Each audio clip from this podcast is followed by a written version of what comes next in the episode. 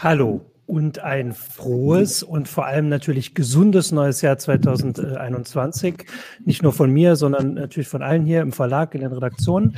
Ähm, und damit geht die erste Heise Show in diesem neuen, hoffentlich etwas besseren Jahr los. Ich bin Martin Holland aus dem Newsroom von Heise Online und habe heute mit mir hier unten hier Jürgen Schmidt, unseren Heise Fellow Security, Senior Fellow Security von Heise, so rum. Ja, genau. Hallo. Und äh, Jürgen Kuri aus dem Newsroom von Heise Online. Okay, grüß euch. Und wir wollen heute über ein Thema sprechen, das wir gestern festgelegt haben, ähm, vor den Geschehnissen gestern Abend in, in Washington. Ähm, auf die können wir jetzt sowieso wegen diesem, äh, ich habe gerade überlegt, der geringe zeitliche Abstand und der große räumliche Abstand. Ähm, deswegen wollen wir da jetzt nicht so drauf eingehen, was da in Washington passiert ist. Und wir können da jetzt auch sowieso nicht so viel beitragen. Wir haben aber, und wenn das Michael gleich einblendet, vor äh, anderthalb Jahren eine heiße Show zur Radikalisierung im Netz gemacht. Und das ist eigentlich genau das Thema, äh, was ähm, was da im Fokus steht. Äh, da verlinken wir drauf, das steht hier unten. Äh, das war die heiße Show Anfang Mai 2019.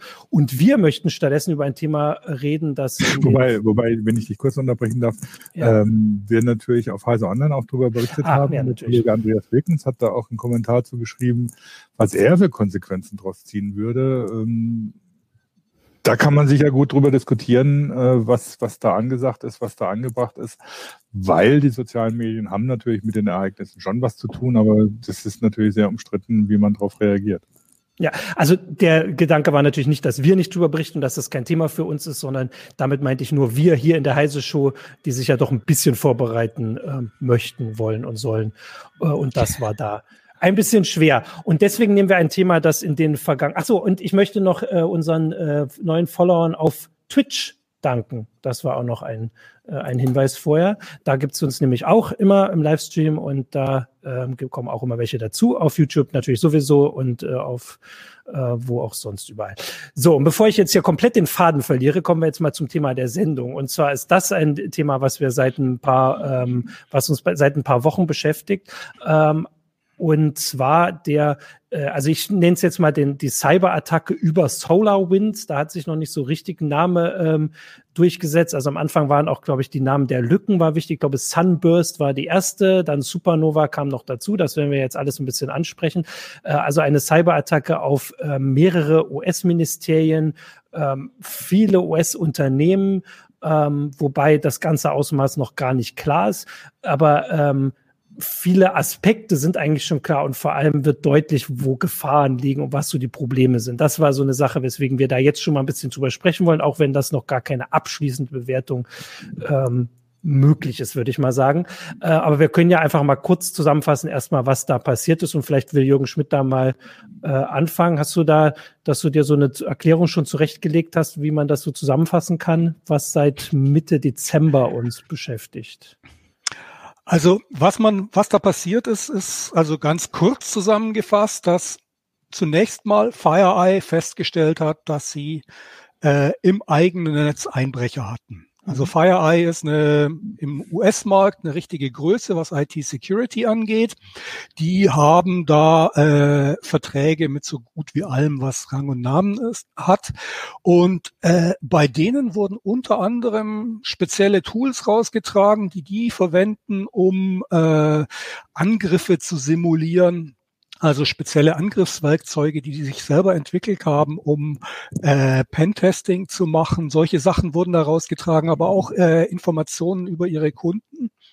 Und die haben festgestellt äh, bei ihrer Analyse, dass die Angreifer nicht direkt reinkamen, sondern indirekt. Und zwar über ein reguläres Software-Update. Die setzen nämlich äh, die Orion-Plattform der Firma SolarWinds ein. Ich kannte die vorher auch nicht, aber das ist anscheinend so im Bereich ähm, IT-Management äh, in Netzwerken, in großen Netzwerken ist das eine richtig große Sache und äh, zumindest in den USA weit verbreitet. Also ich, es gibt irgendwie so, so Zahlen, dass 425 der Top 500 Fortune US-Konzerne das einsetzen für ihr äh, Netzwerkmanagement. Und äh, ja, so alles, was Rang und Namen hat, äh, setzt dieses SolarWinds ein. Und über deren Update kam offensichtlich eine Hintertür rein. Das war diese, diese, dieser Name, den du da genannt hast, Sunburst, wie die äh, bezeichnet wurde. Äh, die wurde offensichtlich über die Update-Infrastruktur von SolarWinds eingespielt. Und das Erschreckende daran war, die war sogar digital signiert. Das heißt also, äh, die hatten, die Angreifer hatten offensichtlich SolarWinds äh, richtig hart geowned. Die mhm. waren in deren Bildsystem drin, konnten dort, wie sich im Nachhinein rausstellte, über Monate hinweg ausprobieren, wie sie da irgendwie am besten Veränderungen in die äh, Software einschleusen können, die dann ausgespielt wird an alle Kunden, äh, die SolarWinds hat. Und das ist, wie gesagt, zumindest in den USA äh, sehr, sehr viel.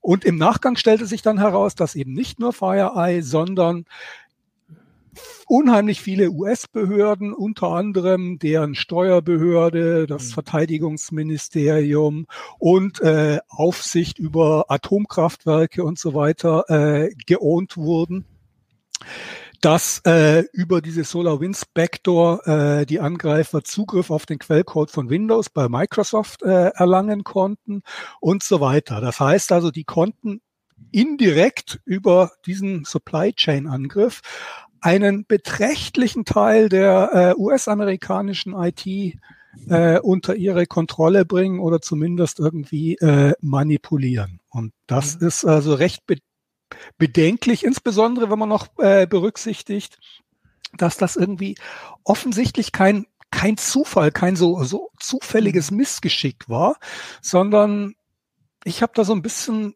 interessante Dinge gelesen darüber, dass das offensichtlich ein recht systematisches Versagen in unserem, in unserem System ist, über das ich gerne heute im Laufe des Tages noch ein bisschen reden würde. Auf jeden Fall. Ich würde am Anfang dann noch mal kurz darauf hinweisen, dass ein, der erste spannende Aspekt schon mal ist, dass nicht das Unternehmen, das quasi die, die ein, das Einfallstor geliefert hat oder geöffnet hat oder wie auch immer, dass das Einfallstor war, das öffentlich gemacht hat, sondern mit FireEye ein angegriffenes äh, Unternehmen. Ich erinnere mich noch dran, als diese Meldung zu FireEye kam, das wirkte ja schon wie ein, also das war eine riesige Sache. Also so ein Sicherheitsunternehmen hatte äh, eine Menge Sachen verloren, sage ich mal, äh, also wo die Angreifer Zugriff hatten. Das wäre allein schon eine Geschichte gewesen, die, sagen wir mal, die Security-Gemeinde hm. im Dezember ähm, beschäftigt hätte. Und über die wird dann aber eben klar, also darüber, äh, dass die das entdeckt haben, wird klar, dass SolarWinds äh, der eigentliche äh, Angriffsvektor war, sage ich jetzt mal. Ich versuche mal so ein bisschen vorsichtig, aber ich, du hast es ja sehr schön äh, gerade erklärt, wie es ist. Und dass diese Geschichte eigentlich das Große war. Und das sorgt natürlich eigentlich noch zusätzlich für Bedenken, dass, also wenn es Fire eigentlich mitgekriegt hätte, wer weiß, wann es jemand mitgekriegt hätte. Wobei das ist jetzt natürlich Spekulation, aber da kann man zumindest mal darauf hinweisen, dass es halt mhm. also nicht irgendwie durch ein System, was dafür eingerichtet wurde, was zu erkennen entdeckt wurde, sondern offensichtlich durch dieses Unternehmen, was natürlich da Expertise hat. Ähm, das finde ich allein schon mal zum Anfang den den wichtigen Aspekt. Irgendwie ja, also man kann durchaus davon ausgehen, dass ja. das ohne, ohne das FireEye das bemerkt hätte, noch eine ganze Weile so weitergegangen wäre. Insbesondere, weil die ja auch schon eine ganze Zeit lang offensichtlich diese Manipulationen schrittweise äh, gemacht haben. Also die haben da nicht gleich äh, offensichtlich die full-blown Backdoor eingespielt, sondern haben da Anfang, angefangen, wie man im Nachhinein rekonstruieren konnte, kleine Veränderungen am Quellcode zu machen, um erstmal zu gucken, äh, ob das alles funktioniert, ob sie das irgendwie äh, vernünftig rausspielen können und das dann schrittweise aufgerüstet bis zu einer richtigen Hintertür, die mhm. ihnen die Kontrolle über die anderen Netze ermöglicht hat. Ja, wobei, wobei das ist ja also auch so geschickt äh, gewesen, dass mich eigentlich auch gar nicht wundert, dass das den, den normalen Anwendern in Firmen oder der IT-Administration gar nicht nicht aufgefallen ist. Also zum einen denkt man ja nicht jetzt unbedingt als erstes Einfallstor an, an seine Netzwerkmanagement-Plattform. Da sind ja irgendwie andere Vektoren normalerweise äh, gefährlich. Und dann, dass es ausgerechnet noch über die Funktion der Software sein soll, die ja gerade dazu dienen soll, Lücken beziehungsweise Fehler zu beseitigen, dann genau das eingespielt wird. Also sagen wir mal so, wenn man sehr paranoid ist, dann denkt man, genau darüber würde ich kommen, wenn ich mich geschickt äh, verbreiten will. Aber ein normaler Mensch denkt ja an sowas nicht. Also auch ein ja, Administrator, mit, der seine Netzwerkplattform, Netzwerkmanagement-Plattform nutzt oder so, der rechnet mit sowas ja erstmal hm. nicht. Vor allem wurde da auch einiger Aufwand betrieben, um äh, bei dem ganzen möglichst unter dem Radar äh, zu bleiben. Unter anderem war es offensichtlich so, dass äh, die gar nicht alle äh, Targets infiziert haben, sondern das erste, was diese Hintertürfunktion mhm. gemacht hat, ist, äh, sie hat sich ein bisschen im Netz umgeschaut und geguckt, wo sie ist und hat dann mit dem Command and Control Server äh, Kontakt aufgenommen und da Bescheid gegeben. Und äh, in der Mehrzahl der Fälle hat er dann gesagt, halt die Füße still, sei ruhig.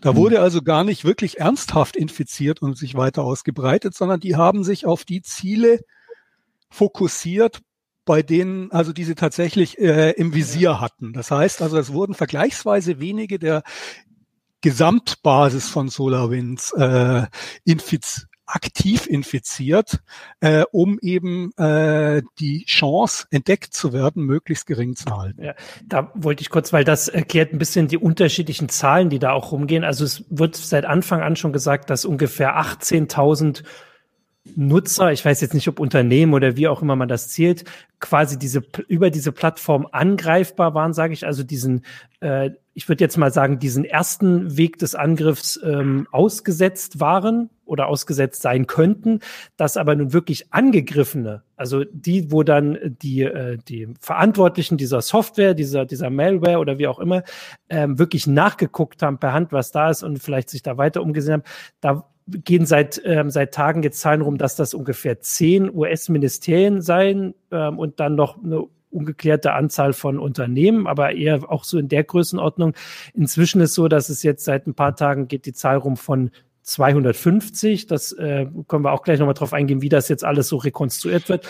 Aber das sieht man schon. Also 250 muss ich jetzt im Kopf sagen, wären, glaube ich, zwei Prozent ungefähr von diesen 18.000 oder ein bisschen weniger als zwei Prozent. Die zehn wären nicht mal ein Promille. Äh, also wirklich wenige, auf die sich dann fokussiert hat, während halt diese große Zahl, die oft genannt wird, ähm, ein bisschen in eine andere Richtung geht. Genau. Ähm, Wobei man dazu sagen muss, es gab ja jetzt gerade auch Berichte oder so, dass auch deutsche Behörden davon betroffen seien. Ähm, unter anderem das ICT, ICT, IZT-Bund. ITZ. ITZ-Bund, genau, ähm, der zentrale IT-Dienstleister des Bundes. Wobei die jetzt sagen, also sie haben diese, die betroffene Orion-Software nicht eingesetzt, sondern sagen, sie haben unkritische Server-Software, die nicht zum Orion-Paket, das manipuliert wurde, ähm, äh, eingesetzt. Von daher seien sie von diesem, von dieser ganzen Geschichte jetzt nicht betroffen. Ähm, es gibt aber noch einige andere Behörden, die anscheinend SolarWinds-Software eingesetzt haben, aber wohl anscheinend bislang nicht die Orion-Software und das heißt, man muss schauen, ob da sich noch was rausstellt. Aber bislang sieht es nicht so aus, als wären deutsche Behörden tatsächlich betroffen, obwohl sie SolarWinds einsetzen. Ich würde auch, äh, Jürgen wollte ja gleich ein bisschen was erzählen, da würde ich auch ähm, dir gleich das Wort zu geben. Ich wollte nur vorher darauf hinweisen, ich habe bei SolarWinds selbst kann man nachgucken, welche Software betroffen ist. Also die haben da so eine FAQ natürlich, wo sie jetzt inzwischen äh, das versuchen, alles, sagen wir mal, öffentlich da einzugestehen oder zumindest das, was bekannt ist. Ähm, und da ist halt das auf, äh, das, das Spannende und Jürgen, du hast gerade selbst gesagt, also vorher hat irgendwie niemand was von dieser Firma gehört. Also ich habe auch bei uns geguckt auf Heise Online. Im Newsticker gab es immer mal wieder alle paar Jahre eine Meldung, dass sie in irgendeine Software veröffentlicht haben, so bei Developer und sowas, also was eher so ein bisschen jetzt nicht das große Thema ist. Und auf dieser Liste steht halt auch, also betroffen ist diese Orion-Plattform und dann gibt es eine Liste von, also gefühlt sind das 50 Software-Dinger, die nicht betroffen sind. Also die sind ganz schön umtriebig ähm, und es ist nur, nur in Anführungsstrichen diese eine Software betroffen. Aber du wolltest ja ein bisschen was sagen, Jürgen, Jürgen, zu dieser ganzen Schwierigkeit, weil gerade das ist ja auch so ein Problem, was da. Mhm. Ähm, also zunächst mal, also diese Orion-Plattform ist schon das zentrale Produkt ah, okay. von denen. Also das andere ist irgendwie drumherum zugekauft. Die waren zwischendurch auf so einer Shopping-Spree und haben alles gekauft, äh, in ihrem um aufgekauft in ihrem Umfeld, was bei drei nicht auf den Bäumen war. Aber dazu wollte ich auch so ein bisschen was erzählen. Da, zu diesem Hintergrund von mhm. SolarWinds, nämlich ja. ähm, diese Firma wurde 2015 von einer Private Equity Firma aufgekauft. Das ist, sind also private Finanzinvestoren, also Konzerne oder sehr reiche Privatpersonen, die sich zusammentun, um irgendwie große Menge Geld äh, in einen Topf zu werfen und damit irgendwie lohnende äh, Firmen aufzukaufen und dann möglichst schnell möglichst viel Geld mit denen zu machen, um die danach wieder zu verkaufen. Mhm. Ähm, das heißt, in der Zeit nach 2015 wurde diese Firma auf maximalen Gewinn optimiert. Das heißt, äh, insbesondere, die haben eben äh, ihre, ihre Entwicklung zum Teil nach Osteuropa ausgelagert und so Dinge wie Security sind offensichtlich zu kurz gekommen, weil äh, die bringen kein, direkt kein Geld ein, kosten aber ganz beträchtlich. Ähm, die hatten über einen ganzen Zeitraum schon, also richtig heftige Security-Vorfälle. Also es wurde zum Beispiel 2017 wurde in einer Untergrundbörsen hat ein vom FBI gesuchter Cybercrime-Aktivist äh, versucht, Zugänge zu Systemen von SolarWinds schon zu verscherbeln. Mhm. Äh, 2019 hatten Sicherheitsforscher sie darauf aufmerksam gemacht, dass ihr Update-Server nur mit dem Passwort SolarWinds 123 äh, gesichert war. Also da kommen eine Assoziationen zu Spaceballs. Ich weiß nicht, ob ihr dann gesehen habt mit diesem Passwort 12345. Mhm. Was für ein verrücktes Passwort. Ja, auf dem auf dem Level war offensichtlich die interne Security bei SolarWinds mittlerweile angelangt. Das war auch so, die New York Times berichtet, dass ein äh, Security-Berater das Management explizit davor gewarnt hat, dass sie auf äh, katastrophale äh, Probleme zusteuern, wenn sie nicht grundsätzlich was ändern. Und nachdem also seine Ratschläge offensichtlich komplett abgebügelt wurden, hat er also danach die Firma verlassen. Das heißt, es gab durchaus Anzeichen, dass in diese Firma äh, über viele Jahre hinweg äh, im Bereich Security richtig, richtig geschlampt hat. Auf der anderen Seite haben die ihren Umsatz äh, in den letzten acht Jahren oder sowas mehr als, also nicht den Umsatz, sondern den Gewinn mehr als verdreifacht. Mhm. Die sind also ganz enorm gewachsen, haben äh, eine enorme Verbreitung gefunden und ähm, bei der Security geschlampt. Normalerweise wird man ja sagen, naja, ihr Problem, aber in dem Fall haben sie eben mit dieser Security nicht nur sich selber, sondern im Prinzip die gesamte äh, IT, zumindest in den USA, äh, gefährdet, weil so gut wie alles, was Rang und Namen hatte, äh, deren Software eingesetzt hat, ihre so Updates automatisch eingespielt hat und dadurch eben eine Hintertür ermöglicht hat. Mhm.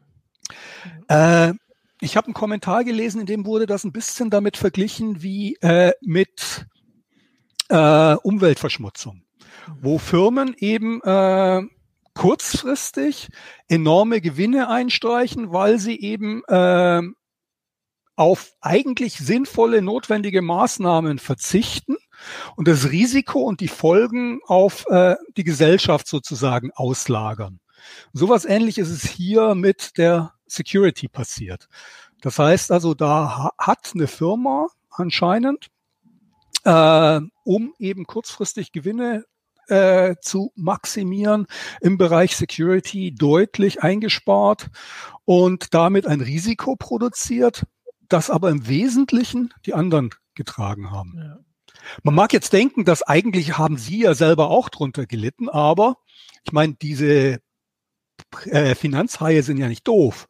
Die haben diese Firma 2018 wieder an die Börse gebracht und zufällig, wenige Tage bevor ihr Aktienkurs richtig abgestürzt ist, weil es in den USA eine Warnung gab vor ihren Produkten, äh, ein großes Aktienpaket verkauft von über 300 Millionen. Mhm. Das heißt, ähm, die haben es geschafft, also da ihren Schaden deutlich zu minimieren und sozusagen diese Firma auszuschlachten.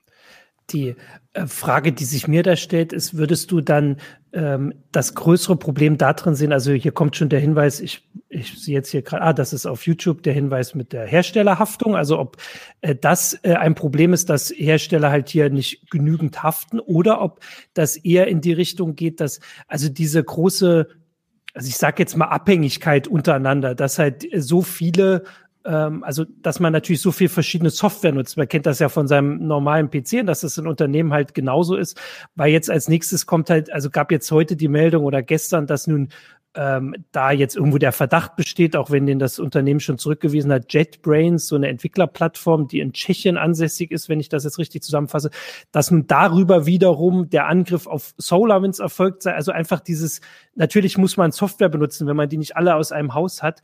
Ähm, dass es halt, es gibt immer irgendwo eine Software, die man halt nur für, weiß ich nicht, irgendwas vielleicht weniger Wichtiges benutzt, die dann halt nicht ganz so im Blick gerät.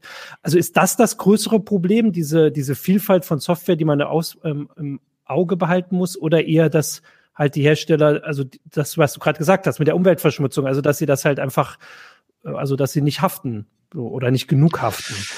Ja, ich bin mir nicht sicher, ob man da alleine mit Haftung irgendwie ja. ähm, was erreichen kann, weil ich meine, äh, wie gesagt, diese diese Privatfinanzinvestoren, mhm. die haben sich ja zum Großteil schon wieder rausgezogen. Also äh, im Zweifelsfall ähm, in dem Moment, wo die Haftung zuschlägt, sind die unter Umständen schon wieder äh, weitergezogen.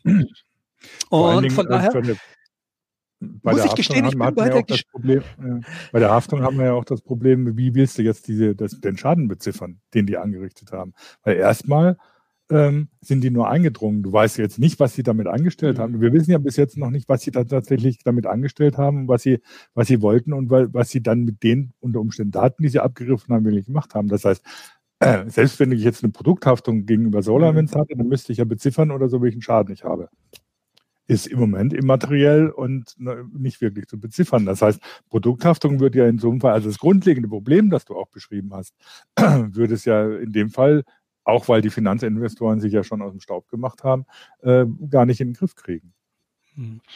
Ja, ich muss gestehen, ich bin bei dieser ganzen Geschichte so ein bisschen ratlos, weil also da auf einmal Security zum Problem wird, das irgendwie mit Technik überhaupt nichts mehr zu tun hat, sondern da Dinge reinkommen wie Finanzmärkte und äh, Kapitaltransaktionen, inwieweit man äh, Monopolaufsichtsbehörden irgendwie äh, besser stärken muss und solche Geschichten. Und da kenne ich mich nur sehr, sehr wenig aus. Also Haftung ist sicher irgendwie ein wichtiger Hebel.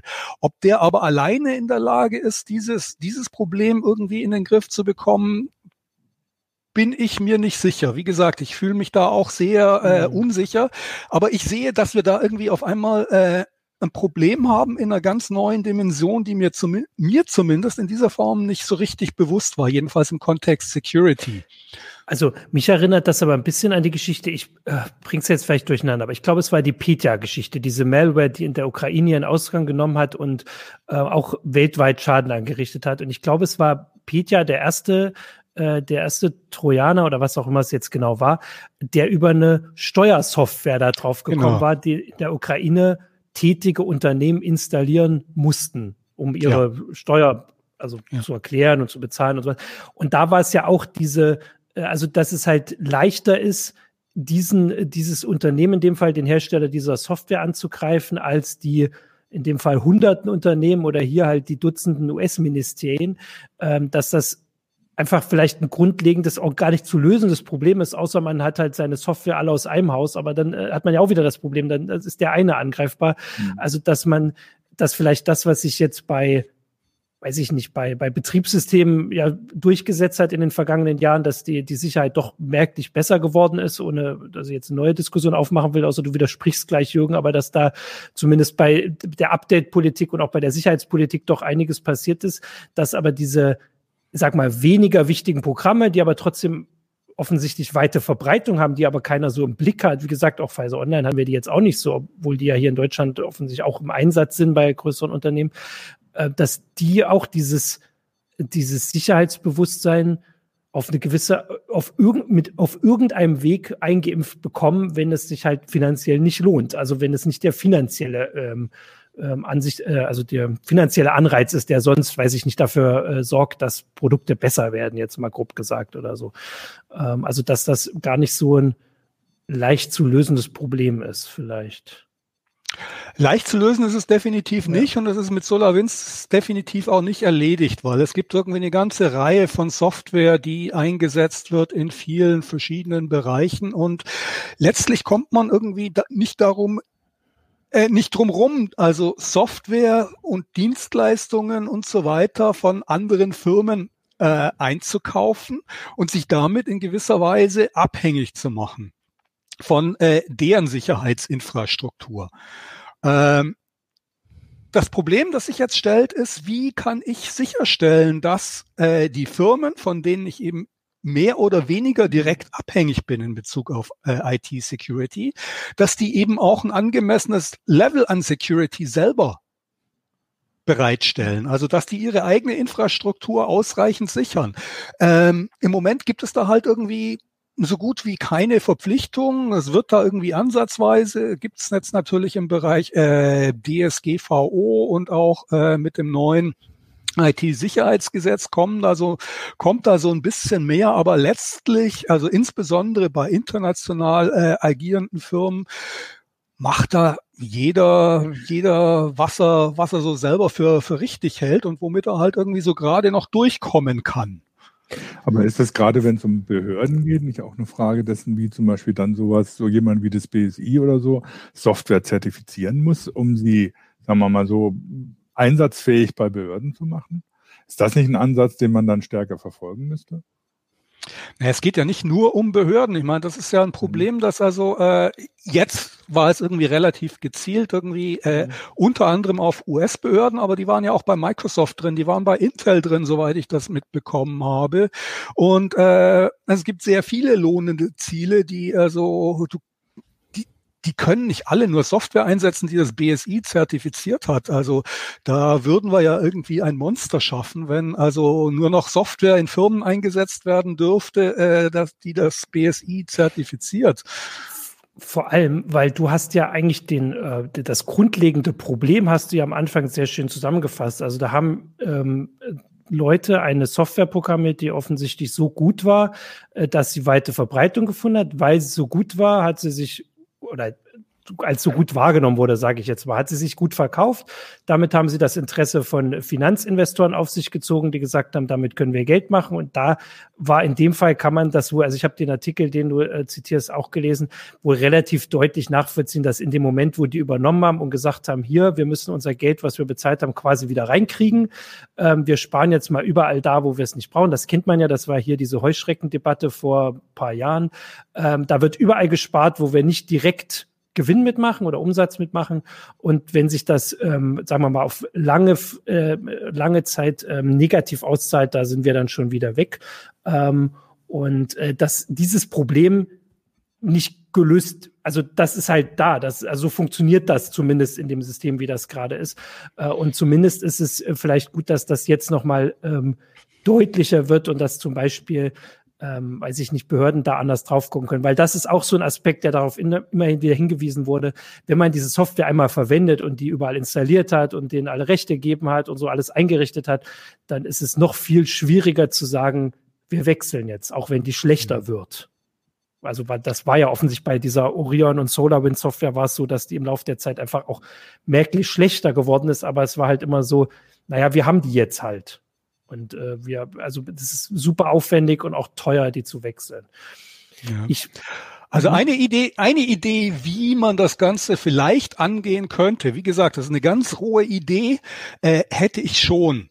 Und zwar, ähm, man müsste Firmen dazu bringen, dass, dass es eine Verpflichtung gibt, IT-Risiken zu versichern. Mhm. Ja. Mhm. Ähm, die Versicherungen können dann nämlich irgendwie eine Bestandsaufnahme machen über die Sicherheitsvorkehrungen, die und das Sicherheitsniveau, das in diesen Firmen äh, vorhanden ist und die Gebühren für diese Versicherung entsprechend den Sicherheitsvorkehrungen anpassen. Das heißt, dass jemand, der viel in Sicherheit äh, investiert, mit der Versicherung günstiger fährt mhm. und damit letztlich ähm, es sich schon mittelfristig lohnt, in Security zu investieren. Weil man dann entweder das Geld in Versicherungen in den Rachen schmeißt oder eben äh, in Personal, das sich um die Security kümmert und vernünftige Security-Infrastruktur. Und äh, Versicherungen haben sehr viel Erfahrung damit, also Risiken tatsächlich irgendwie quantifizierbar zu machen.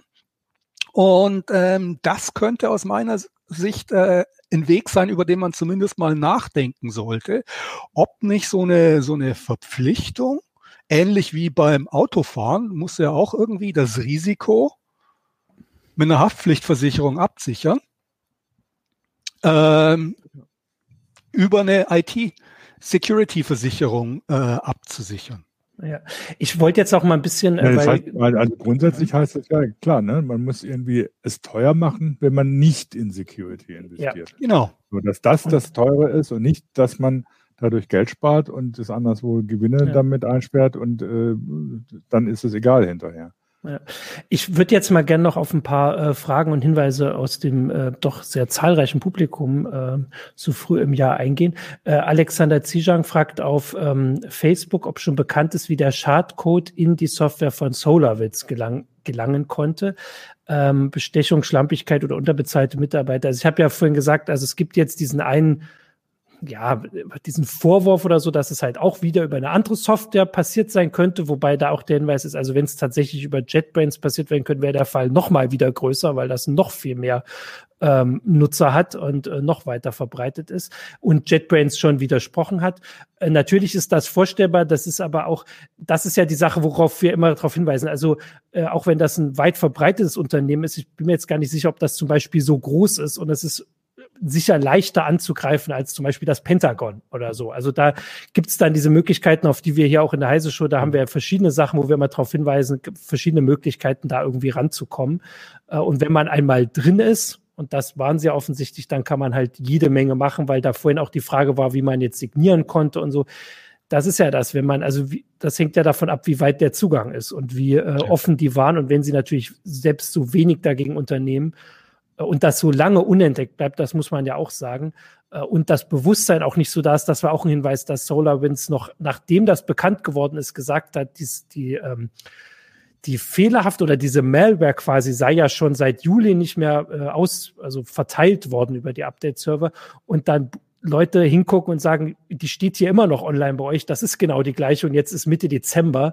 Äh, also das stimmt einfach nicht, was ihr sagt. Also das wird dann einfach auch deutlich, dass da die Sicherheitsvorkehrungen nicht hoch mhm. genug waren. Also kurz zusammengefasst, also bis jetzt gibt es keine gesicherten Erkenntnisse darüber, wie SolarWinds kompromittiert wurde, aber wie es aussieht, war diese Firma mehr so eine Art Schweizer Käse äh, mit ganz vielen Löchern. Äh, von daher äh, gibt es da sehr viele Möglichkeiten. Und ja, um das, das hatte ich vorher auch vergessen, darauf mhm. hinzuweisen, ähm, die der Zustand von deren Security, den kann man auch daran ablesen, dass nachdem schon seit mehreren Tagen bekannt war, dass ihre Updates kompromittiert waren, die, die immer noch auf ihren Servern hatten. Das heißt, die immer noch zur Installation bereitstanden und äh, offensichtlich niemand auf die Idee gekommen ist, dieses Zeug so schnell wie möglich da irgendwie zu sperren. Ähm, das war offensichtlich in Bezug auf Security ähm, ein richtiger Saftladen. Ja. Ähm, auf YouTube hat Ralf Hof vorhin gefragt, dass die Verluste ja schon blöd sind, aber wie angreifbar sind wir denn nun? Gibt es praktische Na Maßnahmen für uns Normalos? Da würde ich dann nochmal sagen, dass natürlich der Titel der Sendung ist, wie angreifbar sind wir, aber in dem Fall bezog sich das ähm, mehr auf, würde ich sagen, die Gesellschaft und den Staat, weil tatsächlich, also wer jetzt diese Orion-Software in diesem konkreten Fall nicht einsetzt, und das werden Privatnutzer nicht sein, also mir widerspricht jetzt jemand, äh, das ist halt eine Software für große Unternehmen, die viel Netzwerkmanagement machen müssen und sowas ähm, müssen, also wir in dem Fall müssen nichts machen. Diese Unternehmen, da gibt's äh, also SolarWinds selbst hat Tools bereitgestellt, wo man auch so Hinweise, wonach man gucken soll. Es gibt auch von der US Cyber Security Behörde CISA, CISA gibt es ein Tool, das man irgendwie in dem, also kann man auch ähm, prüfen lassen, dass das äh, nachguckt und halt sagt, hier ist, ist die Malware, dass man erstmal nachgucken kann, ob die noch also ob die da sind, ob die Sachen kompromittiert sind. Die sind, wie gesagt, selbst aktuell dabei. Ähm, also da, das ist jetzt eher die Geschichte, wie wir als Gesellschaft angreifbar sind. Und ich finde da mhm. auch ein Aspekt, den ich ähm, spannend fand jetzt in Artikeln war, dass also seit der Präsidentschaftswahl 2016 ist ja die Cyber Security in den USA auch ein großes Thema. Da gab es ja nun viel Diskussion darüber, wie genau und was nun alles da die, ähm, also mutmaßlich und ähm, angeblich russischen Angreifer da gemacht haben, dass letztes Jahr da sehr viel Aufmerksamkeit gemacht wurde. Und das Spannende war, dass irgendwie fünf Wochen vor der Wahl hat der Verantwortliche da für Cybersecurity oder ein Verantwortlicher für Cybersecurity in den USA gesagt, wir wissen alles über die, wir haben alles im Blick, wir haben alle Schwächen, wir wissen, was sie vorhaben, wir haben sie abgewehrt. Und dann kommt kurz, also einen Monat nach der Wahl kommt halt raus, dass das überhaupt nicht der Fall ist. Und dass, obwohl die NSA zum Beispiel wirklich, also das wissen wir, dass sie alles Mögliche im Blick hat und versucht im Blick zu haben, so muss man es eher sagen, sie versuchen alles irgendwie zu sehen, gab es keine Vorwarnung, alle möglichen anderen Vorwarnungen sind, sind nicht angeschlagen. Äh, das, das ganze Geld, was ausgegeben wurde, die ganze Technik, die installiert wird, offensichtlich alles nicht funktioniert hat, dass das schon auch ein, ja, ein Armutszeugnis äh, ist für das, was da ähm, passiert. Oder würdest du das anders sehen, Jürgen? Vielleicht, vielleicht nochmal, um das ein bisschen in die per richtige ja. Perspektive zu bringen, dieses, äh, wie angreifbar sind wir. Ja. Also diese SolarWinds-Geschichte, das ist nicht das, was wir unter herkömmlicher Cybercrime verstehen. Mhm. Also Ransomware und äh, Erpressungstrojaner und Online-Banking, Betrug und so weiter.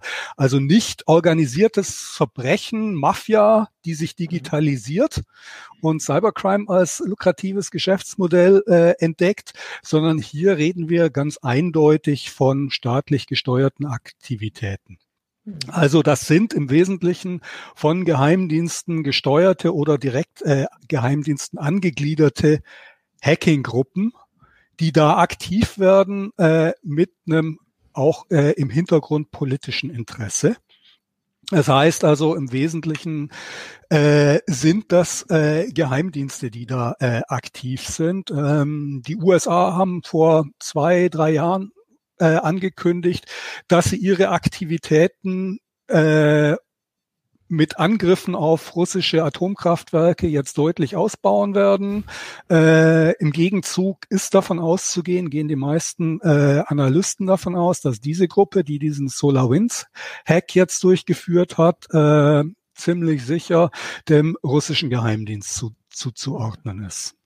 Das heißt also, da geht es tatsächlich auf äh, um Aktivitäten, die äh, staatlich initiiert und gesteuert werden und sich nicht so sehr gegen Einzelpersonen richten, sondern tatsächlich im Hintergrund so ein bisschen strategisches Interesse da ist. Wobei man sagen muss, im Moment ist da noch gar nicht so richtig der Wille da, Schaden anzurichten, mhm. weil äh, da haben sie, glaube ich, alle noch ein bisschen Angst davor. Ich bin eigentlich der Überzeugung, wenn die wollten und auf maximalen mhm. Schaden gingen, hätten die da schon viel mehr anrichten können, sondern im Moment ist es mehr so ein bisschen ähm, man hat das früher mal als Kanonenbootpolitik bezeichnet. Man bringt sozusagen seine Kanonenboote in Stellung, in Sichtweite der anderen, um so eine Dro Drohpotenzial sozusagen aufzubauen und zu zeigen, was man alles machen könnte und damit irgendwie sich in, in eine bestimmte Verhandlungsposition zu bringen.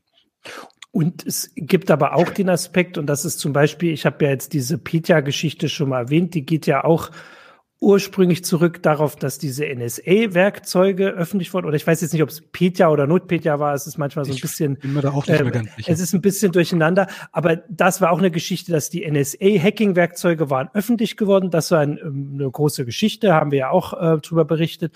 Und dann Jahre später oder Monate später, das verschwimmt ja auch manchmal so, äh, gab es Angriffe, die quasi darauf beruht haben. Also in dem Fall jetzt ist es, und das waren verheerende Angriffe, das war also auf jeden Fall Notpedia war so eine Geschichte. Und das waren verheerende äh, Angriffe, die große Schäden angerichtet haben.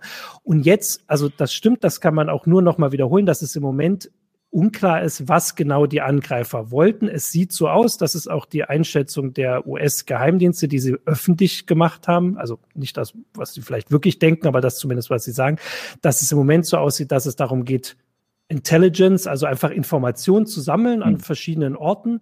Ähm, und aber natürlich macht man das nicht, also natürlich ist man neugierig, aber diese Informationen, wir, wir können nicht abschätzen, was die gefunden haben und was sie damit irgendwann äh, vorhaben. Also zum Beispiel waren sie in dem Fall beim Microsoft ähm, Quellcode, Source Code von Microsoft Produkten. Also ich meine, was sie da alles finden können und was, äh, also da, was man damit anrichten kann, ist, hat NotPetya, wie gesagt, gezeigt und diese NSA-Werkzeuge.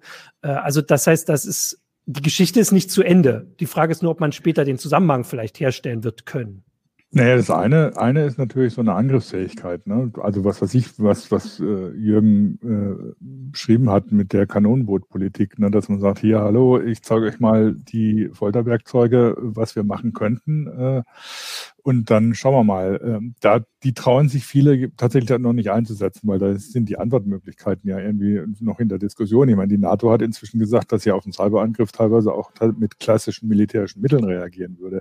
Also das ist irgendwie so eine, so eine gefährliche Geschichte, wo jeder, wahrscheinlich auch jeder Geheimdienstfähig, egal welchen Landes, irgendwie noch immer ein bisschen vorsichtig was zu machen. Auf der anderen Seite gab es ja äh, die Geschichte mit den iranischen Atomzentrifugen, wo solche Angriffe tatsächlich eingesetzt wurden, um bestimmte Mittel mit äh, Cyberangriffen zu erreichen. Mhm. Ja. Das andere ist natürlich, ähm, ich meine, das ist das klassische Spionage. Ne? Erstmal Informationen sammeln, damit man genug weiß über den Gegner. Und gerade wenn man sich SolarWinds anguckt, Jürgen hat es ja sehr detailliert beschrieben oder so, wie geschickt die vorgegangen sind, dass sie dann teilweise eben gesagt haben, jetzt mach mal gar nichts oder so und guck mal lieber da. Und dass man, dass sie sehr genau wussten, wahrscheinlich an, oder, oder sehr genau im Kopf hatten, was sie erreichen wollen und dann sich sehr gezielt darauf ausgerichtet haben, das zu erreichen, um ohne entdeckt zu werden. Äh, Kanonenpolitik funktioniert ja nur, wenn du entdeckt wirst. Also wenn, wenn du sagst oder so, hallo, äh, wir könnten, Stimmt. wenn wir wollten. Ähm, und in dem Fall ist es, also ich würde erstmal so spontan oder von dem alles, was ich bislang drüber gelesen habe, sagen, das ist halt gezielte Spionage gegen Behörden und auch gegen Unternehmen. Ähm, der, ja, wobei der vorgetragen wurde.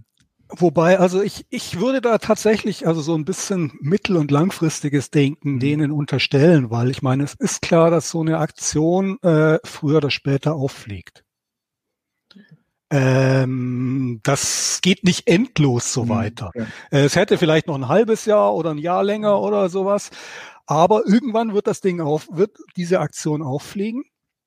Und ähm, ich glaube schon, dass man da auch ein bisschen im Hinterkopf hat, ähm, zu zeigen, wo man da überall irgendwie landen konnte und eben zum Beispiel zu demonstrieren, dass man Kontrolle über äh, Behörden bekommt, beziehungsweise Institutionen, die Atomkraftwerke kontrollieren. Mhm. Äh, und dass man da irgendwie äh, Code einschleusen ko konnte in solche Systeme, die da direkt äh, an der, an der in, äh, Energieversorgung dranhängen. Ähm, man hat da, denke ich, soweit ich das irgendwie äh, bis jetzt mitbekommen habe, bis jetzt eben noch nicht versucht, irgendwie Schaden anzurichten und der Informationsgewinn, ich weiß nicht, wie groß der da tatsächlich also, ist, aber so dieser Aspekt, so so diese diese Ungewissheit, äh, da diese Zweifel zu säen, der spielt da sicher aus meiner Sicht auch ein bisschen eine Rolle. Also zu diesem Informationsgewinn kann man sagen, dass es natürlich, muss man das immer dahingehend relativieren, dass auch Geheimdienste, bevor sie da anfangen zu gucken, nicht genau wissen, was sie finden, sonst bräuchten sie nicht gucken. Also natürlich sagen sie, wo sie vielleicht suchen wollen, um Informationen zu finden, aber natürlich wissen sie bei diesen Atomanlagen vorher, also die wollen sie halt haben. So, die haben mhm. sie vorher nicht grob gesagt. Also eine konkrete Sache, die ich, äh, ich glaube, in dem New York Times Artikel stand drinne, dass es halt so Pläne dafür gibt, was passiert, wenn es irgendwie einen großen Stromausfall gibt, welche Anlagen wie hochgefahren werden und sowas. Das ist natürlich spannend. Also es gibt die äh, Angriffe ja. in der Ukraine ja. für, äh, wo Russland dahinter steckt, wo sie den Strom für mehrere Stunden äh, ausgeschaltet äh, haben, sage ich jetzt mal grob. Wenn man natürlich weiß, wo dann versucht wird, den wieder anzuschalten, dann kann man diesen Angriff stärker machen. Also das, das sind die Sachen, dass man aber natürlich mit den E-Mails im Außenministerium vorher nicht weiß, was man da findet, aber dass man die irgendwie benutzen kann, äh, ist, glaube ich, auch klar. Ich wollte noch, also es gibt ja noch den Hinweis von äh, auf YouTube von JJ, der meint, für ihn wirkt das nichts, äh, nichts weiter als als Propaganda, äh, um Bevölkerung auf einen Feind einzustimmen. Da würde ich dahingehend widersprechen. Also diese Geschichte, dass diese Angriffe auf die iranischen Atomanlagen, dass das öffentlich geworden ist, dass das bekannt geworden ist und zwar nicht aus dem Iran, sondern irgendwann aus den USA. Da würde ich schon denken, ist auch ein bisschen Interesse dieses guck mal, wir zeigen euch, was wir können. Also, weil natürlich war das erste Ziel, diese Atomanlagen auszuschalten damals, vor, ist, glaube ich, inzwischen über zehn Jahre her. Aber natürlich ist es für die USA sicher auch nicht schlecht, wenn jetzt andere Länder wissen, dass sie dazu in der Lage sind und waren. Aber wie, da, Da also, würde ich widersprechen. Also bei dieser Stuxnet-Geschichte hat, hatte man nicht den Eindruck, dass das absichtlich ausgekommen nee. ist. Da ist irgendwie zu viel auch an äh, proprietärem Wissen verbrannt worden dann. Ähm, ich hatte nicht den Eindruck, dass das war schon eher, würde ich persönlich eher als Versehen äh, einstufen. Das war auch nicht so ganz einfach, dann nachzuweisen, dass das tatsächlich äh, Israelis und Amerikaner waren äh, in einer Kooperation, die da äh, das gemacht haben. Da war, glaube ich, tatsächlich ein wenig die Abwägung. Äh, es war irgendwie klar, man, man will irgendwie dieses Ding, diese äh, Anreicherungsanlage äh, stilllegen.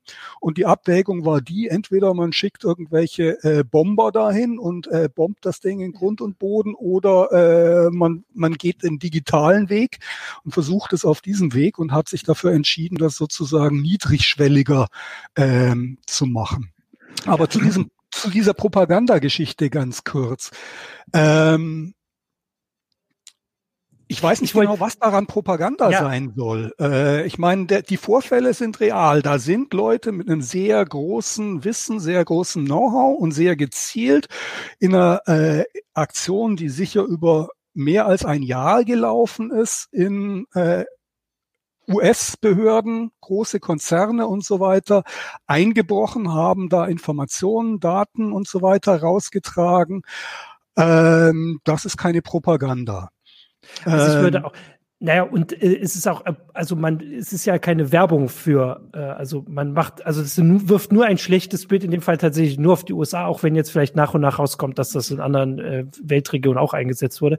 Also ich meine, es, äh, ähm, also es ist ja eine schlechte Propaganda in dem Fall. Also jetzt, man kann über sowas sowieso immer in fünf verschiedene naja, Richtungen das, das Ding, gibt Aber ja man sagt, wir sind, über, wir sind angegriffen worden und wir hatten ja. keine Ahnung, dass wir angegriffen wurden. Ich meine, das ist eine sehr. Ja, es gibt ja, es gibt ja, also das Problem ist ja, also jetzt bei Stuxnet, um das im Vergleich zu ziehen, ja.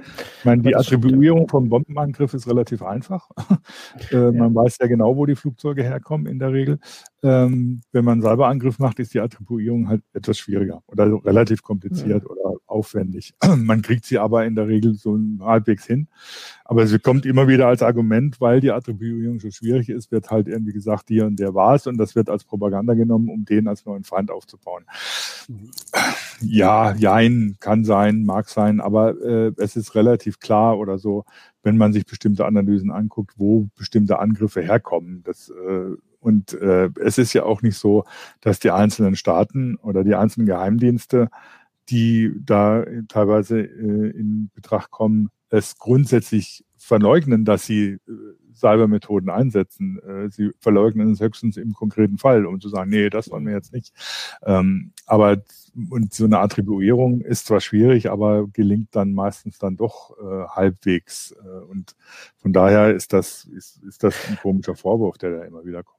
Ähm, man kann es ja auch dahingehend sagen, also das ist tatsächlich der schwierigere Teil, ähm, über die äh, Hintergründe der Angreifer zu mutmaßen, über die Hintergründe, wie das, äh, also was es damit auf sich hat und was da noch passiert. Wir haben uns ja in der heiße Schuh jetzt. Ich versuche da so ein bisschen abzumoderieren, Jürgen, weil du hast äh, gleich, glaube ich, den nächsten Termin, ähm, dass wir uns jetzt mehr darauf konzentriert haben, was jetzt konkret da der, der, Angriffs, äh, der Angriffsweg war und der ist da und die beschriebene Problematik ist, äh, also ist da und damit muss man sich auseinandersetzen. Ähm, und ähm, was jetzt damit weiter rauskommt, das werden wir natürlich auch alles versuchen im Blick zu behalten, weil, was ich schon gesagt habe, man kann das oft nicht dann so schnell auch sagen. Also da kam vorhin auf YouTube der Hinweis von Capellino, dass das WannaCry war, was auf der äh, NSA-Backdoor beruht hat. Das stimmt. Genau. Äh, ich hoffe, er, er oder sie hat es gegoogelt und wusste es nicht aus dem Kopf. Ähm, das, äh, also äh, das können, werden wir nicht sagen können, wenn in einem Jahr irgendwas ne-, Neues passiert, wird es auch erst wahrscheinlich eine Weile dauern, bis ein Zusammenhang zu er denn besteht, äh, aufgedeckt wird.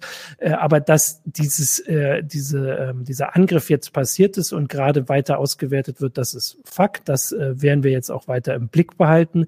Äh, und aber diese Schwierigkeit mit der Software, über die angegriffen wurde, ist eben auch nicht neu. Das haben wir auch schon gezeigt. Und diese, dieses Problem, dass Security zu viel also naja, eigentlich nicht zu viel, aber offensichtlich äh, zu viel Geld kostet manchmal, sagen wir mal so, weil sie kostet ja nicht zu viel. Wir haben ja gerade gesehen, was das Problem ist, wenn man das Geld nicht ausgibt, aber ähm, dass sich das äh, erst später rausstellt, wenn man zu wenig bezahlt hat, äh, das ist auch nicht neu, aber hier wird halt sehr deutlich, was das für Konsequenzen haben kann. Und nochmal, weil es jetzt so ein paar direkte, konkrete Fragen war, also wir wissen nicht, was, ähm, was alles betroffen ist. Wir wissen jetzt nicht, ob irgendwelche Waffensysteme kompromittiert wurden äh, und so weiter. Davon gehe ich jetzt würde ich sagen, jetzt erstmal nicht aus, aber wissen wir alles nicht. Also im Moment geht es offensichtlich vor allem um Informationen, aber mit so ein paar Bauplänen von US-Militärbasen kann man auch schon eine Menge anfangen. Ähm, und ja, damit würde ich, außer ihr wollt jetzt noch ein, ein Schlusswort sagen, damit Jürgen zu seinem nächsten Termin kann, ähm, Ach, ich würde schon ganz gerne noch, dann, äh, gerne. noch mal den, den Fokus ein bisschen darauf legen, dass, wir, dass diese, diese Art von Angriffen, die quasi indirekt über Bande äh, stattfinden, dass die uns vor neue Herausforderungen stellen. Und wir da auf jeden Fall, das ist kein gelöstes Problem, sondern wir fangen da gerade erst an, darüber nachzudenken, wie wir uns dagegen äh, absichern können. Und da wird noch eine Menge Arbeit erforderlich sein, insbesondere weil sich eben heraus herausstellt, dass IT-Security äh, vernetzt ist, dass man eben nicht nur mit sein, von seiner eigenen Security abhängt, sondern eben auch von der äh, IT-Security aller Firmen, von denen man einkauft und über die weiß man eigentlich nichts. Und da müssen wir zu einem besseren gemeinsamen Standard, zu einem Level kommen. Und wie man den erreichen kann, ob das über Versicherung, über Haftung oder wie auch immer geht, ist nicht klar, aber es ist klar, es muss da irgendwie der Staat aktiv werden. Hm. Es muss irgendwie mehr reglementiert werden in irgendeiner Weise. Wir können angesichts von solchen privaten Investoren insbesondere, können wir nicht sagen, äh, IT-Security ist Privatsache oder äh, ist Sache der Firmen, die ihr eigenes Risiko irgendwie kalkulieren müssen, sondern das ist ein gesellschaftliches Risiko. Und da müssen wir in irgendeiner Weise regulierend eingreifen. Wie das passiert, sollte irgendwie die Diskussion in den nächsten Monaten und Jahren ergeben. Ja, also der Markt regelt es nicht. Das äh, ist deutlich, ja. Der andere Jürgen noch? Der Markt verschärft das Problem eher noch offensichtlich. Offensichtlich, genau. Mhm. Das haben wir deutlich gemacht. Äh, den Rest, für, es kamen jetzt ein paar, die später reingekommen sind und äh, irgendwie im Chat nochmal eine Zusammenfassung äh, gewünscht haben. Die haben wir in der Sendung gegeben. Bitte zurückspulen. Ansonsten äh, wären wir jetzt nicht fertig. Äh, das war unsere erste heiße Show im neuen Jahr. Wir wünschen euch, ähm, also danke fürs Zuschauen, danke euch beiden für die, äh, für die Einblicke und vor allem dir natürlich, Jürgen Schmidt. Ähm, und äh, danke fürs Zuschauen. Ähm, wir wünschen, wie gesagt, nochmal allen ein gesundes neues Jahr. Ich finde, dieses Jahr kann man das nicht oft genug sa sagen. Und wir sehen uns nächste, Jahr, nächste Woche, nicht nächstes Jahr, nächste Woche zur nächsten Heise Show. Bis dahin, ciao. Tschüss. Ciao. Bis dann.